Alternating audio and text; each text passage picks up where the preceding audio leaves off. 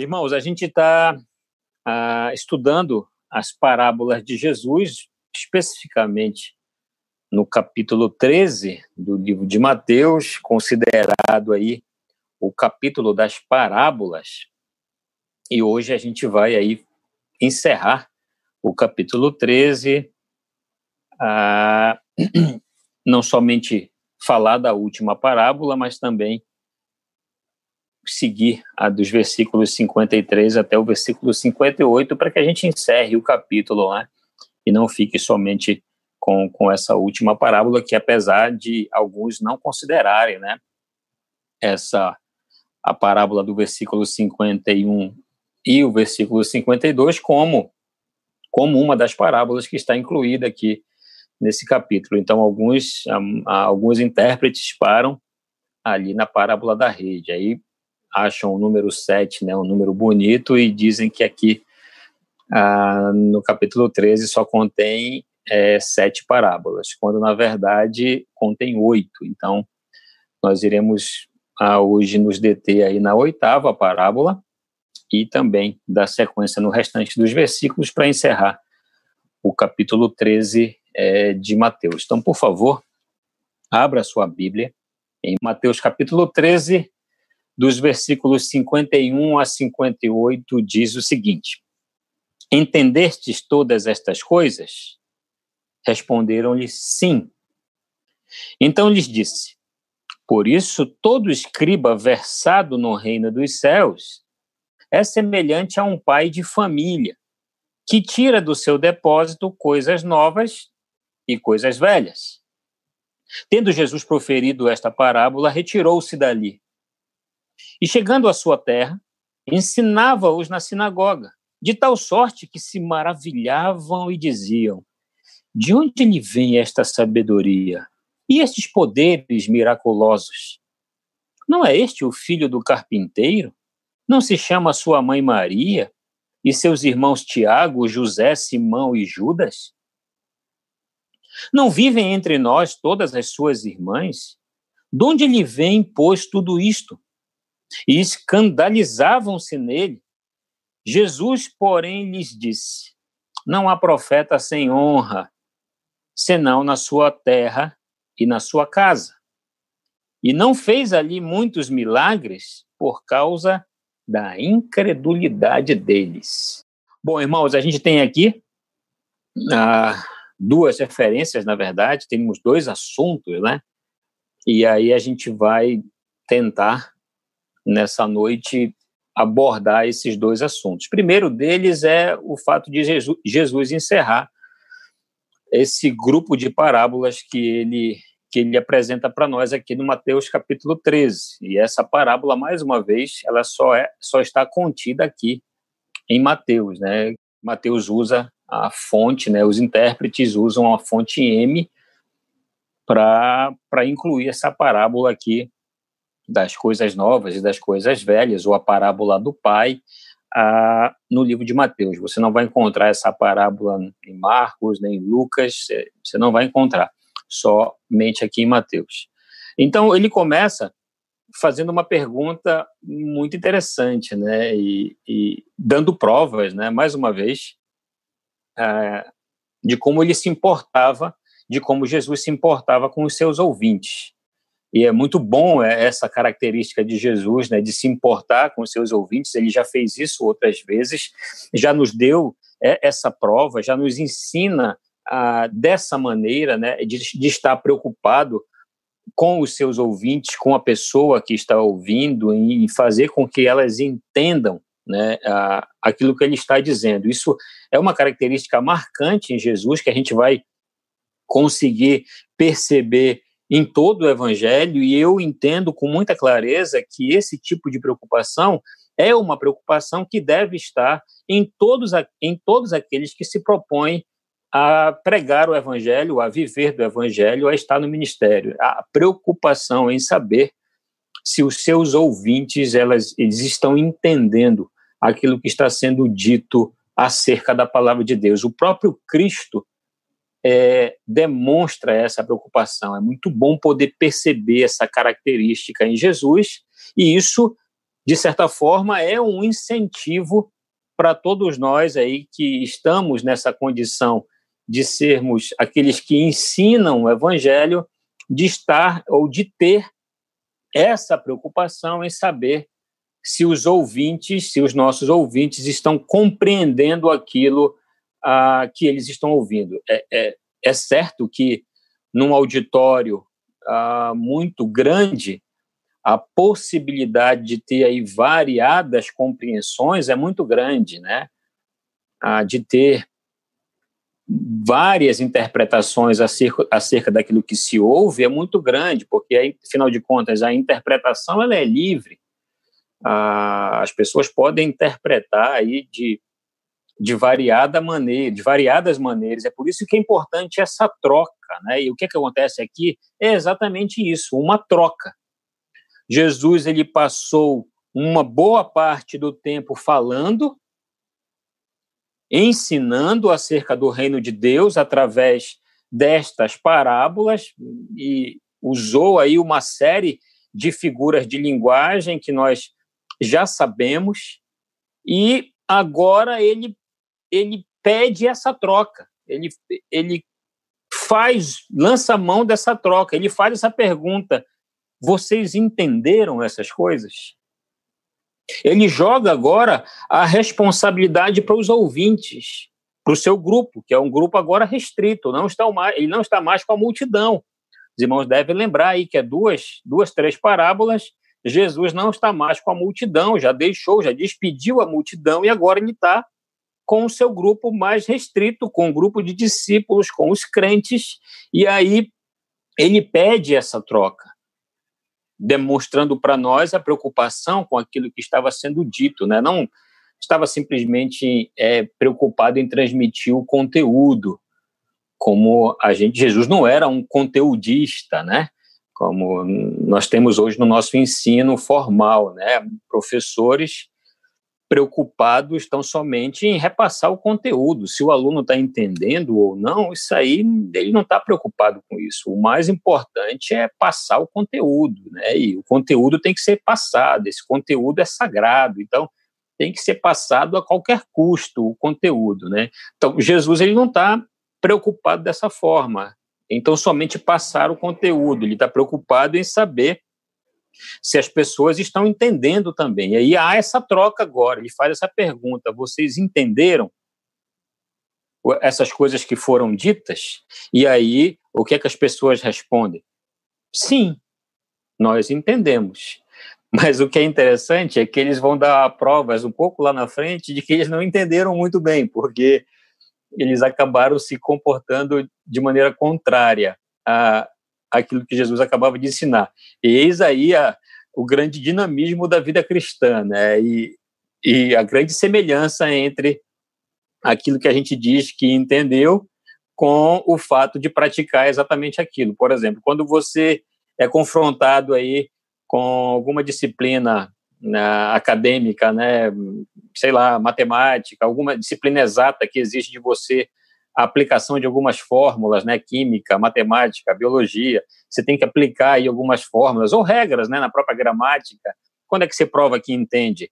Quando você faz a aplicação de determinada regra ou de determinada fórmula da maneira correta. Puxa, de fato, fulano entendeu porque, olha só, eles estão fazendo as aplicações corretas, eles estão conseguindo. Essa turma aqui aprendeu muito bem essa disciplina, essa matéria, por quê? Porque os exercícios estão sendo feitos de maneira correta. Nós temos pessoas nas escrituras que demonstram que aprenderam, ah, que entenderam de fato. Sim, nós temos a igreja de Tessalonicenses, o Paulo diz, né, puxa, eu fico muito feliz de saber que vocês estão de fato ah, vivendo né, aquilo que foi ensinado para vocês. Ele vai falar isso da igreja de Tessalônica também, de, desculpa, de Filipos, né, Filipenses. Fica muito feliz em saber que os irmãos estão firmes na fé, de fato, entenderam o evangelho. E como é que provam que entenderam? Praticando o evangelho. Então, apesar de os discípulos aqui, apesar de as pessoas dizerem que sim, que entenderam, lá na frente a gente vai ver que parece que eles não entenderam muito bem do que se tratava tudo aquilo que Jesus ensinou. Por outro lado, existe é, em Jesus uma capacidade impressionante, né, de, de dessa paciência de poder novamente ensiná-los, de poder trazê-los de volta, de não de não descartá-los. Isso é incrível em Jesus. E eu gostaria de destacar isso aqui nesse primeiro momento é isso, né? Essa capacidade que Jesus tem de se importar em saber se as pessoas estão entendendo o evangelho. E se eles dissessem não, não, Senhor, não entendi, poxa, ficou alguma coisa meio que obscura ali, ah, então eu gostaria é, que o Senhor dissesse. Aí provavelmente Jesus iria de uma outra maneira ensiná-los novamente. Mas também é bem verdade que, e aí você deve saber disso melhor do que eu, quantos de nós não já passamos por isso em alguns momentos, né? Ah, no meio de um grupo ah, não tão pequeno, se você faz uma pergunta ah, como essa, por exemplo, vocês entenderam, é natural que aí algumas pessoas irão dizer sim. Por quê? Porque elas não querem dizer não e ficar aí, ah, eu não acredito que você não entendeu isso, né? Por isso que às vezes o professor ele faz, olha, pergunte, porque talvez essa dúvida que você tenha seja a dúvida do outro, e a gente fica naquela coisa. Então, provavelmente isso deva ter acontecido por aqui, e aí, por isso que se Jesus pergunta de maneira individual, provavelmente a resposta seria outra. Ah, se há uma pergunta, quando você fala com um grupo de pessoas, né, você tem um grupo de pessoas, a reação é uma. Agora, quando você conversa de maneira individual, a reação é totalmente diferente, porque no grupo a gente tem a tendência de ser um pouco mais ah, contido. Né? Quando a questão é no grupo, você tem a tendência de ser mais contido. Agora, quando você vai no corpo a corpo, no individual, aí você percebe outras reações, né? É por isso que você vai ver diálogos muito interessantes assim de Jesus com a mulher samaritana, você vai ver diálogos interessantes com Jesus com com Nicodemos, né? Jesus com o próprio Saulo, né, no caminho de Damasco. Você vai ver que esses diálogos, quando eles são acontecem individualmente é, é muito interessante. Né? Isso, de certa forma, é um incentivo para nós estarmos cada vez mais próximos das pessoas, porque numa conversa particular, próxima, corpo a corpo, na maioria das vezes, a gente tem condições de ampliar ainda mais a, a, as discussões, ok?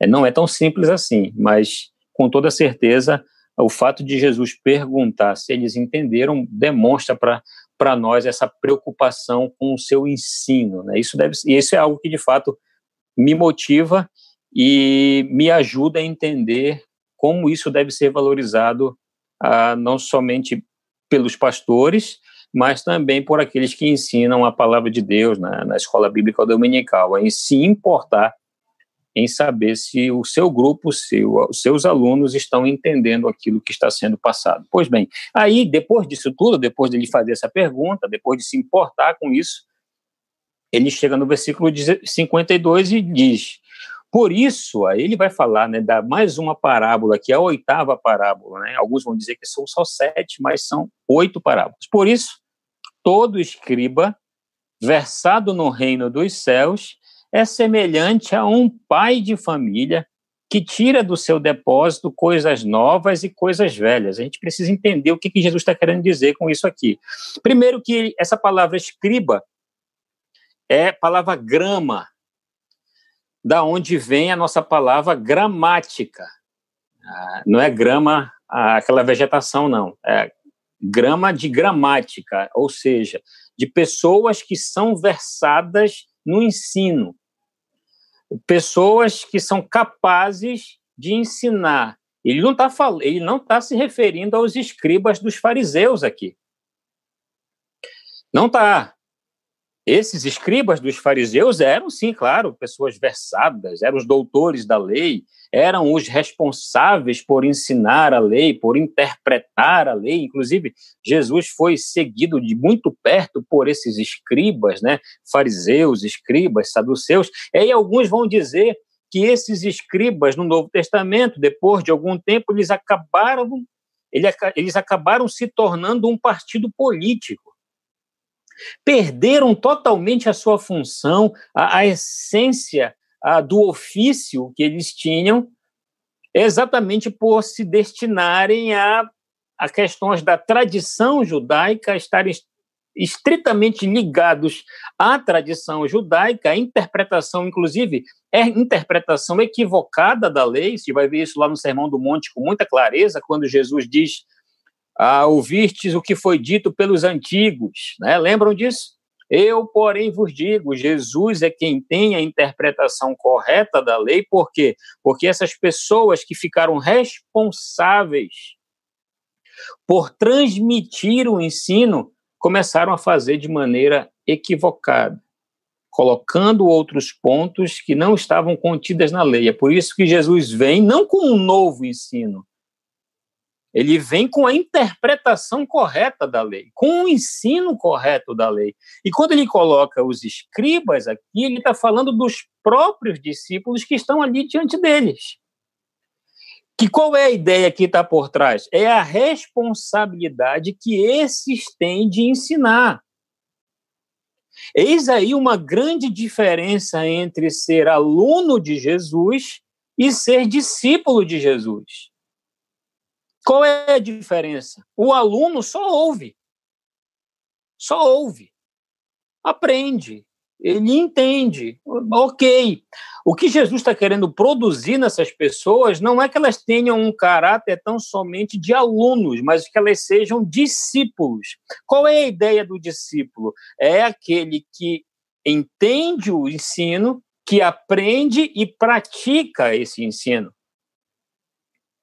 Então, essa é a diferença. O aluno ele só entende, não tem compromisso nenhum em praticar aquilo ali. Não, eu aprendi, mas isso não, não interfere em absolutamente nada na, no meu dia a dia. Nós não somos alunos de Jesus. Jesus não nos chamou para sermos alunos dele. Jesus nos, nos chamou para sermos seus seguidores, seus discípulos. E o discípulo ele não somente aprende como ele faz o que o seu mestre mandou. E o que, que está envolvido nesse fazer aqui, especificamente no versículo 22? É que, ao fazer, esse escriba, esse discípulo, ele precisa ensinar o outro. E tem tudo a ver com o tema, ah, com o nosso tema, né, desse ano, e de fazer discípulos. E de fazer discípulos, por quê? Porque esses que são seguidores de Jesus foram ensinados por Jesus praticam aquilo que Jesus ensinou e também ensinam outros a fazer a mesma coisa. Essa é a ideia agora aqui que ele faz dessa relação entre o escriba e o pai de família. Porque qual é a grande responsabilidade que o pai de família tem? De conduzir a sua família, de direcionar a sua família. Por isso que ele vai dizer que todo escriba versado no reino dos céus. E por que, que ele fala agora versado no reino dos céus? Versado no reino dos céus. Qual é a ideia de versado no reino dos céus? Todas as parábolas aqui, todas essas parábolas que Jesus disse aqui no Mateus capítulo 13, são parábolas que se relacionam ao reino dos céus. Eles tiveram várias instruções agora sobre o reino dos céus foram instruídos com vários exemplos a respeito do, céu, do reino dos céus. E esses escribas, que agora estão versados, estão inteirados, sabem a respeito desses assuntos, o que, que eles têm que fazer agora? Como um pai, semelhante a um pai, que tira do seu depósito coisas novas e coisas velhas, ele consegue instruir a sua família. E aí, o que eles irão dizer a respeito dessas coisas velhas e coisas novas é que ele consegue não somente instruí-los através das leis, da lei e dos profetas no Antigo Testamento, mas inclusive consegue instruí-lo com aquilo que está acontecendo agora, com essa compreensão acerca do reino dos céus. E esse papel do do pai de família é muito interessante aqui. Porque nesse contexto era a responsabilidade do pai de família, do homem, proporcionar para sua família o alimento, de proporcionar para sua família a estrutura, o cuidado, a administração do patrimônio, do seu patrimônio, das posses. E isso, isso é muito interessante, porque quando esse homem deixa de fazer isso, causa um verdadeiro caos em toda a sociedade. Isso vai justificar, inclusive, a revolução feminina. Ali, século XVI, XVII, que alguns vão chamar de a primeira onda do feminismo, que era exatamente porque o homem era quem de, eh, tinha o direito de administrar essas suas posses, de administrar os recursos. A mulher não tinha esse direito. E aí o que acontece? As mulheres também não podiam exercer o voto, e aí, por não poderem exercer o voto, ficavam à margem das políticas, não tinham leis que as privilegiasse. E o que, que acontecia? Esse homem pecador, o que é que faziam com os bens, com os seus bens? Gastavam todos eles com prostituição e bebida, e essas mulheres se revoltam porque viam o seu patrimônio sendo jogado fora por homens pecadores, e aí começam a se revoltar, começam a fazer essa revolução é, para que elas tenham o direito de votar. E, a, e nem tendo o direito de votar, criam-se políticas onde elas pudessem é, ter como ter esse controle dos seus bens, para que os homens não acabassem com a sua família, com os seus bens. É interessante, né, essa, esse primeiro momento dessas coisas que acontecem e poder perceber como as escrituras, né, apontam para isso e quando esse homem que não é capaz de conduzir a sua casa, o seu lar, com sabedoria, com discernimento, com temor, levando em consideração os princípios contidos na palavra de Deus, a coisa se destrói. A coisa toma um outro rumo. E aí você vai ver um, como a sociedade passa a ser constituída. Lógico, eu não estou querendo de maneira nenhuma aqui esgotar o assunto da, da, da revolução é, feminina, do feminismo, de maneira nenhuma, é só fazendo um link para o que está acontecendo aqui. A coisa é muito mais profunda do que isso, eu só trouxe um pequeno detalhe para acrescentar aqui a, a nossa exposição. Exatamente por quê?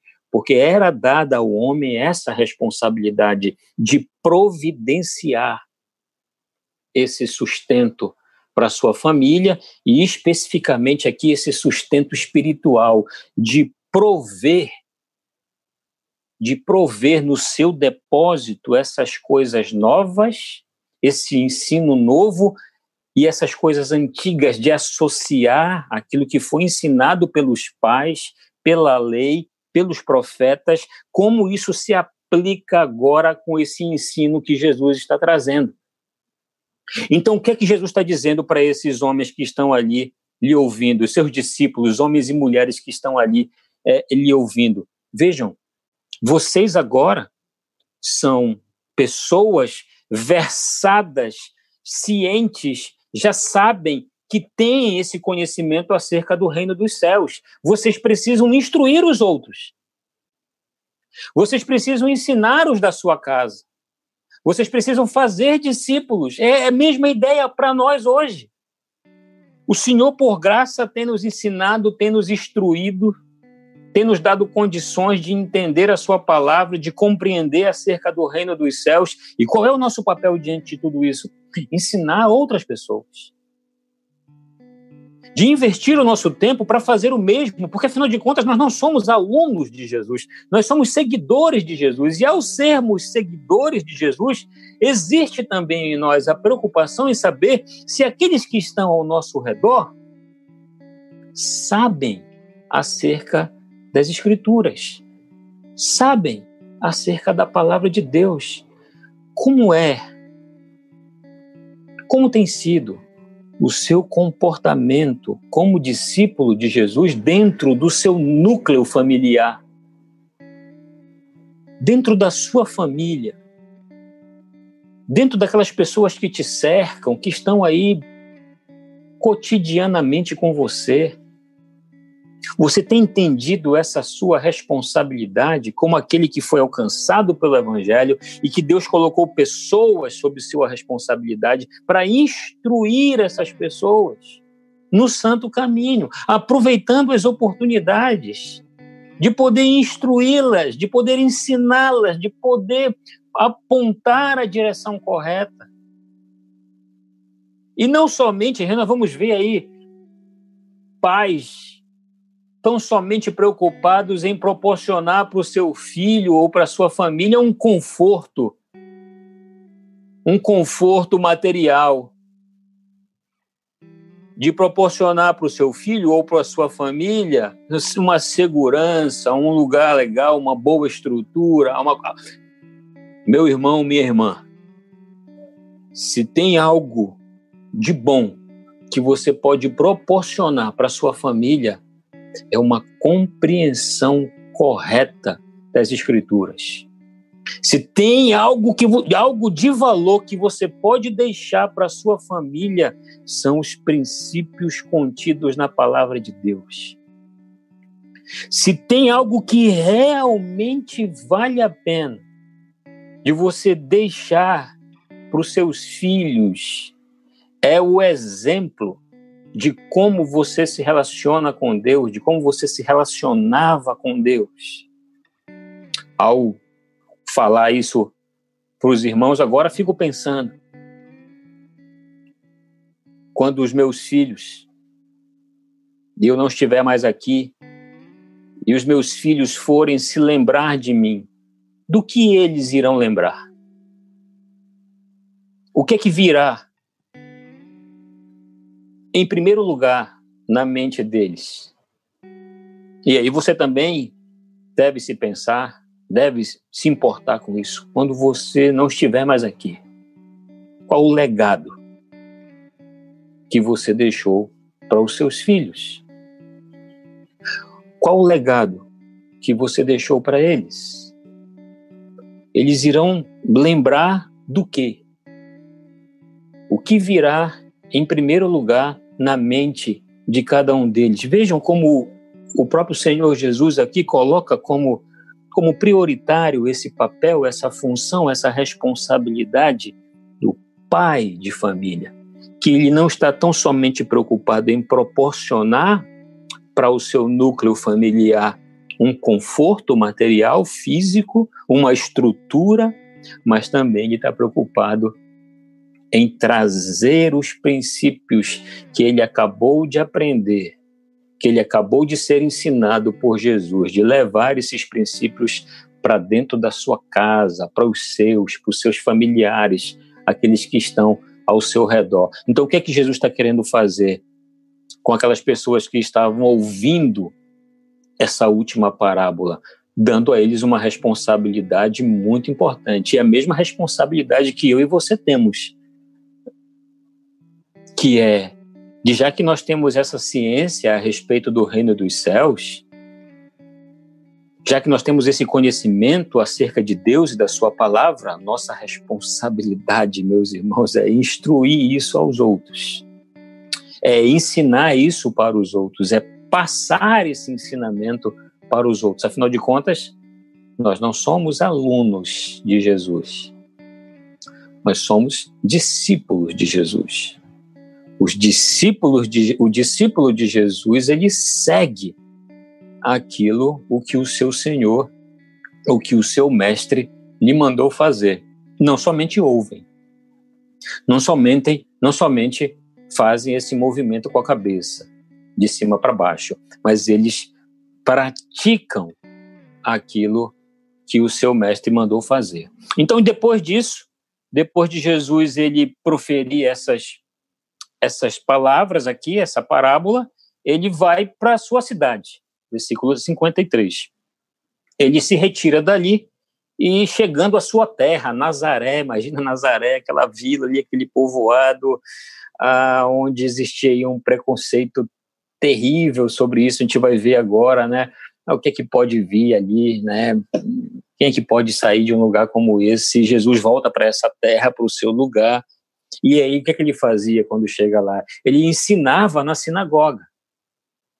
E, e olha só o que acontece, né? Quando ele ensina na sinagoga. Imagina, esse homem que acabou de dar demonstrações claras de como se importava com as pessoas, de como se preocupava com, com a compreensão dessas pessoas, e ele vai para a sinagoga, para o local onde as pessoas se reuniam, né? A sinagoga era muito importante naquele contexto lá, as pessoas tinham que ir para a sinagoga, tinham que estar lá, e Jesus começou a ensinar, olha o que diz o versículo 54 ensinava-os na sinagoga de tal sorte que se maravilhavam e diziam: De onde lhe vem esta sabedoria e estes poderes miraculosos? Por que, que, eles, se, por que, que eles perguntam isso? Por que, que eles fazem esses questionamentos? Porque Jesus não tinha passado por nenhuma escola rabínica da época.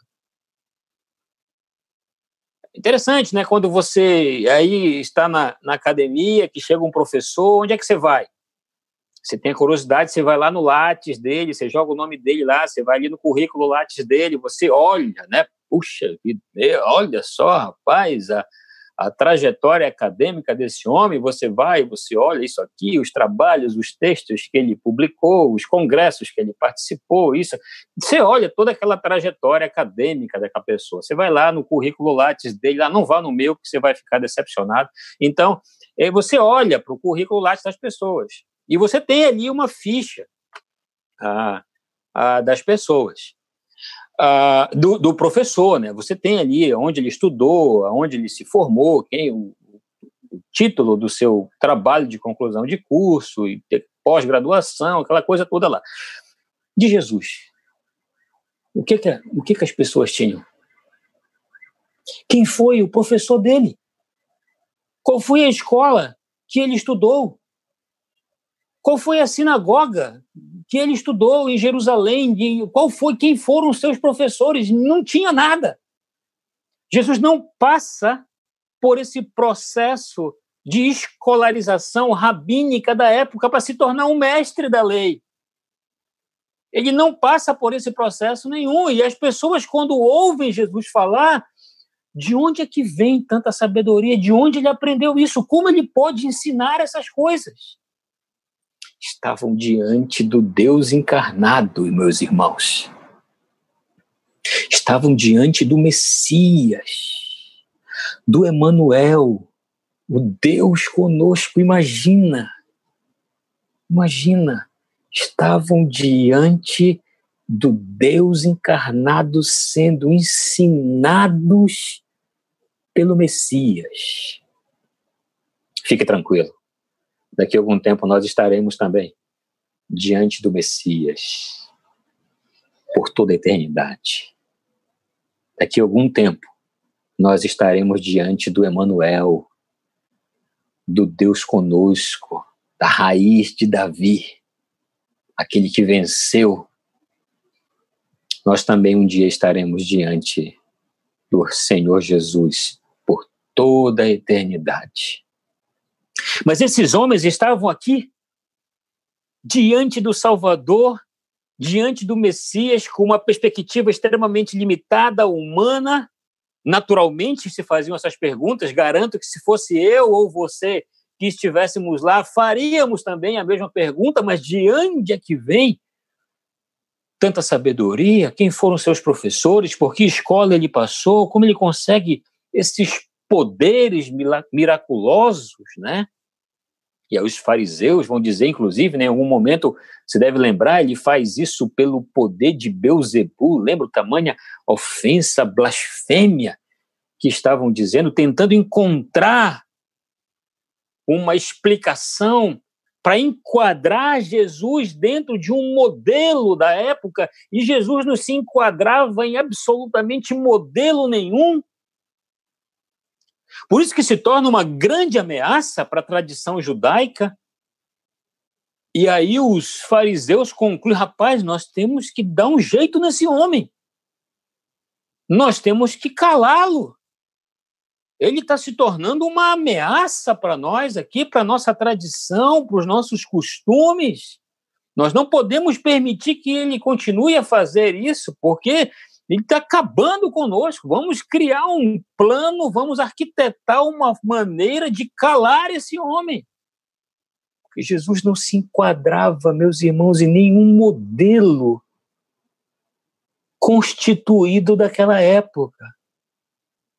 Assustava todo mundo, causava um espanto em todo mundo, olha só. E aí, o versículo 55 demonstra ainda mais para nós isso. Mas, no final de contas, não é esse aí o filho do carpinteiro? Marcos vai dizer, não é esse o carpinteiro? E tudo indica que José já havia morrido aqui. A maioria dos estudiosos vão concordar que José já havia morrido nesse contexto. Não é esse o filho do carpinteiro? Não se chama sua mãe Maria e seus irmãos Tiago, José, Simão e Judas? Não vivem entre nós aqui suas irmãs? Tudo indica que as irmãs já haviam casado e estavam morando com os seus maridos em outros lugares? Suas irmãs não vivem entre nós aqui? De onde lhe vem, pois, tudo isto? Veja um questionamento. Vejam, irmãos, que tem algo interessante. A gente está diante de pessoas que tinham uma familiaridade com a lei profunda, que tinham Isaías, que liam a respeito da profecia sobre o Messias, que sabiam que viria um Messias, que viria um Salvador, que viria um homem eles tinham essa compreensão. No entanto, Jesus vem e está entre eles e eles não conseguem identificar.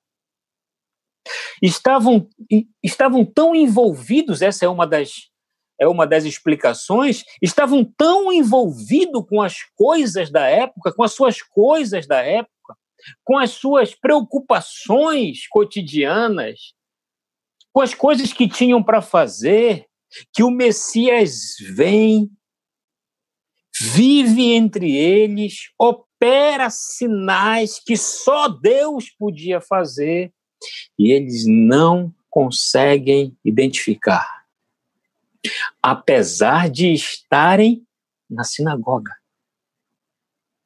Vejam que lições nós conseguimos extrair daqui, apesar de estarem na sinagoga apesar de terem a lei, apesar de terem os profetas, o próprio Cristo está entre eles e eles não conseguem identificar. É exatamente por isso, irmãos, que eu não me canso de dizer aos irmãos que nós não podemos nos afastar das Escrituras porque senão nós não iremos conseguir interpretar de maneira bíblica os dias que nós estamos vivendo. Se nós nos afastarmos da palavra de Deus, se nós deixarmos de viver as Escrituras, de viver o que está escrito no Evangelho, as coisas elas irão acontecer ao nosso redor e nós não iremos perceber da mesma maneira que aconteceu com esses homens aqui. E daqui a pouco, lá no final, ele vai dizer qual era o problema. E daqui a pouco Jesus vai dizer, vai dizer qual foi o grande problema deles e que pode ser o nosso problema também se nós não estivermos atentos, vigilantes e praticantes da palavra de Deus, o mesmo fatalmente acontecerá conosco. É por isso que é urgente, eu não me canso de repetir. Pode me chamar de repetitivo, isso não é ofensa, considero um elogio. Pode me chamar de prolixo também, de sou, faço questão de ser, faço questão, se possível, em todo sermão, vou dar um jeito para dizer isso para os irmãos e dizer para mim também que é urgente a nossa, a nossa necessidade de nos aproximar das Escrituras, e quando falo me aproximar das Escrituras, é de viver as Escrituras, de viver o Evangelho, de praticar isso que está escrito aqui, porque senão, meus irmãos, nós não teremos condições de interpretar biblicamente os dias que nós estamos vivendo. Porque a Bíblia nos ajuda a interpretar. Porque senão o nosso olhar para o mundo aí fora será um olhar humanístico. Será um olhar antropocêntrico, causalista. Será um olhar estritamente científico. Não estou querendo dizer com isso que não é importante esse olhar, claro que é, mas ele não é determinante para nós. O que é determinante para o povo de Deus, o que é determinante para a noiva de Cristo, o que é determinante para o discípulo de Jesus é o olhar que as Escrituras têm para os nossos dias. É a interpretação que a palavra de Deus dá para os nossos dias. É a interpretação que o próprio Deus, na sua soberania e poder, nos ajuda a entender que nós estamos caminhando o final dos tempos.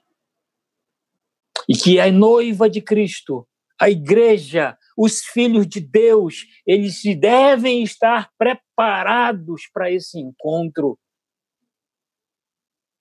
Essas pessoas aqui não estavam. Grande parte dessas pessoas aqui não estava. Olha os questionamentos que eles fazem. Olha as preocupações que eles têm. E são questionamentos que eles nem conseguem responder. Porque são questionamentos, inclusive, recheados de preconceito. Vejam a divisão de classes que está aqui. Não é esse aí um, um carpinteiro? Essa pergunta ela é feita com desdém. Essa pergunta ela é feita com preconceito. Não é esse aí? Filho do carpinteiro. Carpinteiro, um ofício zinho, pequeno, o que, o que pode vir daí? Vejam, pessoas extremamente ligadas com as coisas que estavam acontecendo ao seu redor, não tinham a menor preocupação com o transcendente, a menor preocupação com o espiritual, a menor preocupação em olhar para fora da sua realidade humana, física e terrena. Queridos irmãos, nós não somos assim. Apesar de os nossos pés estarem fincados aqui, nós não somos daqui. A nossa pátria ela está nos céus. A igreja de Cristo anseia pelo dia em que o seu Senhor virá buscá-lo, buscá-los, buscá-la. Os nossos olhos, apesar de os nossos pés estarem aqui, os nossos olhos, a nossa mente, nosso coração deve estar voltado para o Senhor, e caso contrário, nós não conseguiremos olhar um palmo além da nossa frente. Essas pessoas são um grande exemplo para nós disso. Elas estavam diante do Deus encarnado, diante do Messias, meus irmãos, diante do Emanuel, o Criador, o Verbo se fez carne. Quem é esse? Por que fala desse jeito? Por que faz essas coisas? E olha o versículo 57. E escandalizavam-se nele. Essa palavra escandalizar é a ideia de tropeçar. Tropeçavam nele. Se incomodavam com aquilo. E aí Jesus vai lhe dizer: É, não há profeta sem honra, senão na sua terra e na sua casa. É interessante isso, né? Porque ele fala na casa, lembra os próprios irmãos, o Tiago, inclusive, era um deles, né? Mas depois reconhece, caçoavam, né? Tenta imaginar, né? Jesus desde a sua adolescência, a juventude ali com os seus irmãos, já tendo esse comportamento, né? Sábio, correto, sem pecado, deve ter causado entre os seus irmãos ali uma série de desconforto. Tenta imaginar. E tantas coisas que Jesus deva ter passado ali na sua infância, adolescência, juventude com, com a sua família. É por isso que ele coloca a sua casa, inclusive, na sua terra. Por quê? Se não é o filho do carpinteiro, sua mãe não é a Maria, não tá? Como ele consegue fazer isso? Como ele consegue fazer essas coisas? E aí o versículo 58, já para a gente e caminhando para o nosso final, e não fez ali muitos milagres por causa do que, irmãos? Olha lá, por causa do quê? Por causa da incredulidade deles. Ah, você vai olhar Marcos, vai dizer que Jesus ali curou algumas pessoas, poucas pessoas, o João e o Mateus está dizendo, não fez ali muitos milagres por causa da incredulidade deles. Quando a gente olha essa palavra incredulidade, a gente percebe que ela ela acompanha o povo ah, de Deus durante muito tempo. Você vai ver ah, o que acontece com o povo de Israel quando eles saem do Egito, lembram? O povo de Israel, quando Deus tira o povo de Israel do Egito de maneira impressionante, sobrenatural, de maneira miraculosa, passam a pés secos pelo Mar Vermelho, veem todo o exército de Faraó, inclusive o próprio Faraó, serem engolidos pelo mar. Dias depois, estavam murmurando, porque nos tirou daqui, nos tirou do Egito para morrer nesse deserto. E Deus dando provas do seu poder, dando água, nuvem, coluna de fogo, sapatos que não se consumiam, roupas que não se desgastavam, codornizes, maná, e o povo crédulo Moisés sobe. O que é que o povo faz? Constrói um bezerro. Junta a sua prata, o seu ouro que tinham vindo do Egito e constrói um bezerro. Sabe para quê? Para cultuar. Para se dobrar diante deles. Para adorar. E numa viagem que durava semanas, o povo passa 40 anos no deserto. Sabe por quê?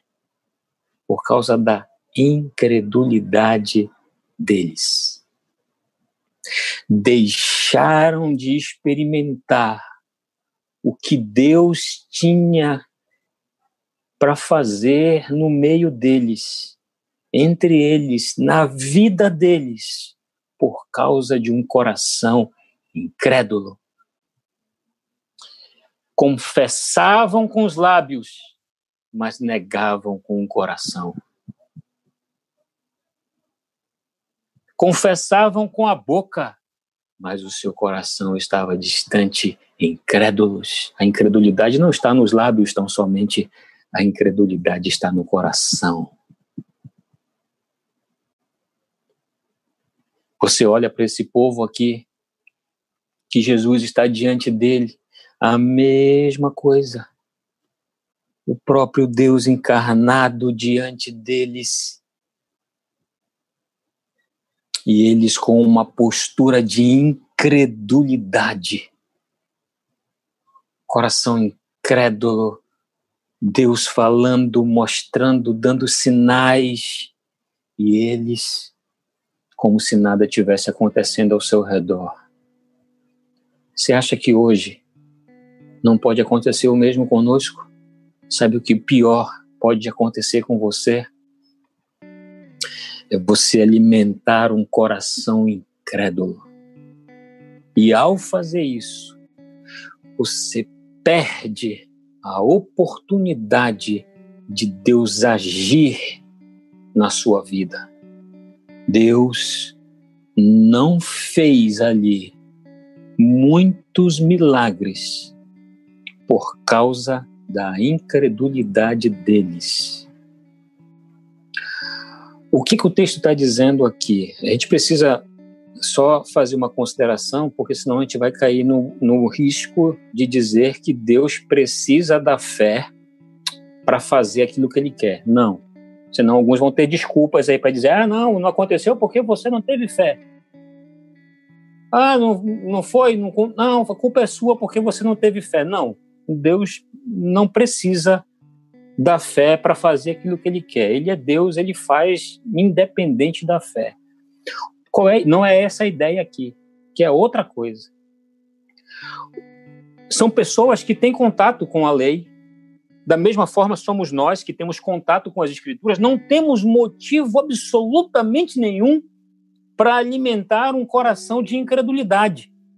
Por quê? Porque ao longo da história, ao longo da história, Deus já nos tem dado provas, e não somente história do mundo, história da igreja, mas inclusive a nossa história. Deus já tem dado provas suficientes para nós de que Ele é Deus. E mesmo que ele não tivesse feito absolutamente nada, só nos tivesse dado a capacidade ou a possibilidade de sermos salvos, isso já seria suficiente para que, se nós tivesse como, tivéssemos como viver mais de uma vida, isso já, isso já seria suficiente para vivermos essas vidas, se assim fosse possível, felizes, gratos, crédulos. Crédulos porque aquilo que nós mais necessitamos, Deus já nos deu. Já fomos abençoados com todas as sortes de bênçãos nas regiões celestes, é o que diz Efésios. Então, não temos absolutamente motivo nenhum para alimentarmos um coração de incredulidade acerca do que diz a Sua palavra. Agora, quando quando demonstramos que somos incrédulos? Quando nós deixamos claro uma postura de incredulidade? Quando nós olhamos para aquilo que Jesus ensina, quando nós temos ciência dos seus ensinamentos e nós não consideramos a ponto de praticar os seus ensinamentos, porque o ensino de Jesus na sinagoga era exatamente esse, que levava essas pessoas a uma nova postura, a um novo comportamento. E quando nós não nos comportamos de acordo com os ensinamentos de Jesus, isso demonstra incredulidade. um coração ou uma disposição incrédula para aquilo que Jesus está ensinando na sua palavra. E o que, que acontece? Perdemos a possibilidade de Deus nos usar ou de se manifestar em nós de maneira singular, principalmente para abençoar as nossas vidas e a vida dos outros que estão ao nosso redor. Nós corremos um risco terrível, queridos irmãos, de ainda assim, Jesus estando entre nós, exercendo o seu poder entre nós, em nós e sobre nós, nós conseguindo perceber as suas manifestações e ainda assim alimentar um coração incrédulo. Meu irmão, minha irmã, que Deus nos livre disso. Que Deus nos livre. Que Deus nos guarde de ter uma postura incrédula diante dos seus ensinamentos. Que Deus nos poupe de não para não alimentar um coração incrédulo diante daquilo que ele diz na sua palavra. Porque só é através da credulidade que a igreja tem condições de ver, presenciar, de participar dos milagres que Deus tem visto, que Deus, desculpa, que Deus tem feito nos nossos dias e no nosso meio. Qual é o grande perigo nos nossos dias hoje?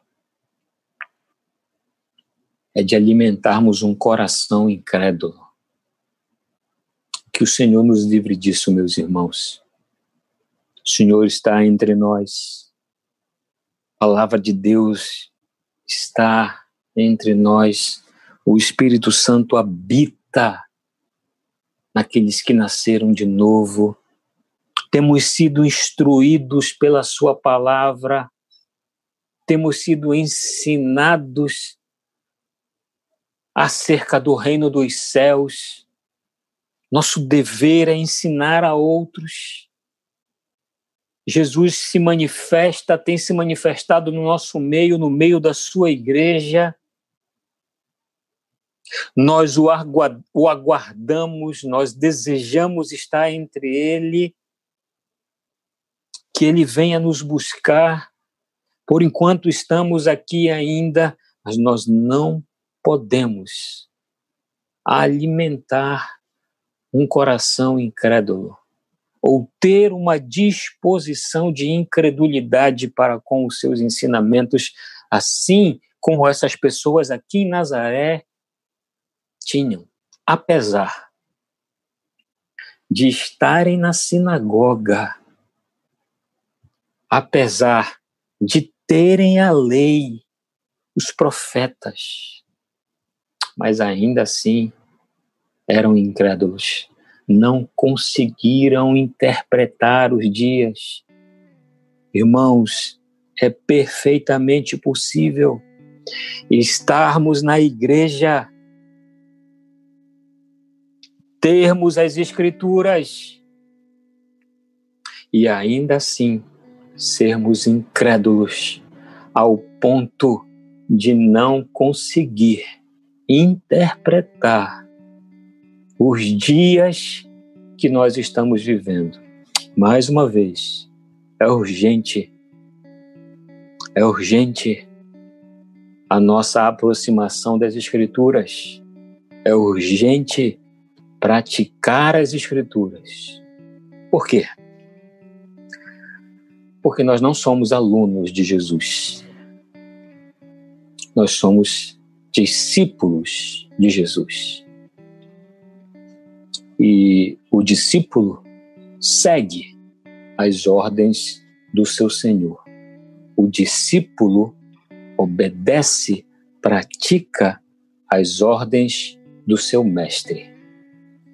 Que ele nos encontre assim, não como meramente alunos, mas como discípulos, que ouvem os seus ensinamentos, praticam os seus ensinamentos e instruem outros, e ensinam os seus, se importam com a sua família, se preocupam com aqueles que estão ao seu redor e que não são incrédulos, porque praticam a palavra de Deus e conseguem olhar para os seus dias à luz das Escrituras não à luz do humanismo, da secularização, mas à luz das Escrituras. É isso que importa para a Igreja do Senhor Jesus. É isso que importa para a noiva de Cristo, as Escrituras, a palavra de Deus, O nosso compromisso é com ela. E é ela que nós devemos praticar. Porque nós não somos alunos de Jesus. Nós somos discípulos de Jesus. E por sermos discípulos, nós seguimos, praticamos as suas orientações. Baixe a sua cabeça e vamos orar ao Senhor, pedindo graça de Deus para que Ele nos encontre assim, não como alunos, mas como discípulos.